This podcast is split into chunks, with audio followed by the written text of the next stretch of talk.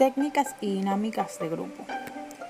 Hola, mi nombre es Isenic Sierra y estaré contestando tres preguntas muy importantes en el área de turismo. La primera, ¿cuál es la importancia de un grupo? Un grupo es muy importante ya que es esencial en la condición del ser humano, ya que todos nosotros desde que nacemos formamos parte de un grupo. Este grupo se llama familia.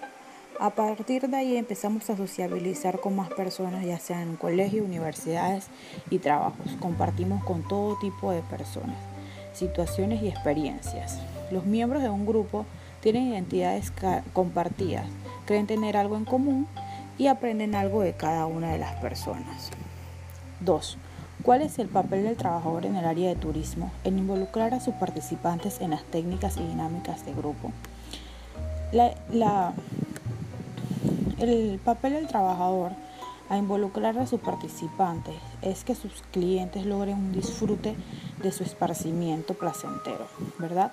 Que las personas necesiten ocupar su tiempo de ocio en algo que los entretenga y que los haga sentirse bien con todo el resto de las demás personas en, un caso de alguna gira turística u otro motivo donde involucre un grupo de personas.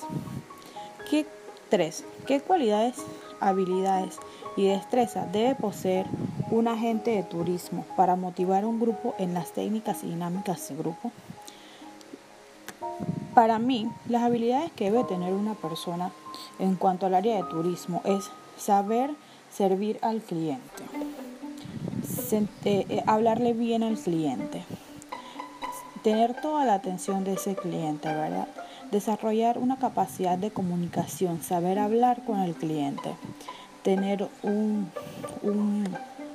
una especialidad en cuanto a formar trabajos de equipo, ya sea que su grupo sea muy grande y les toque hacer pequeños grupos de, en cuanto a los clientes, ¿verdad?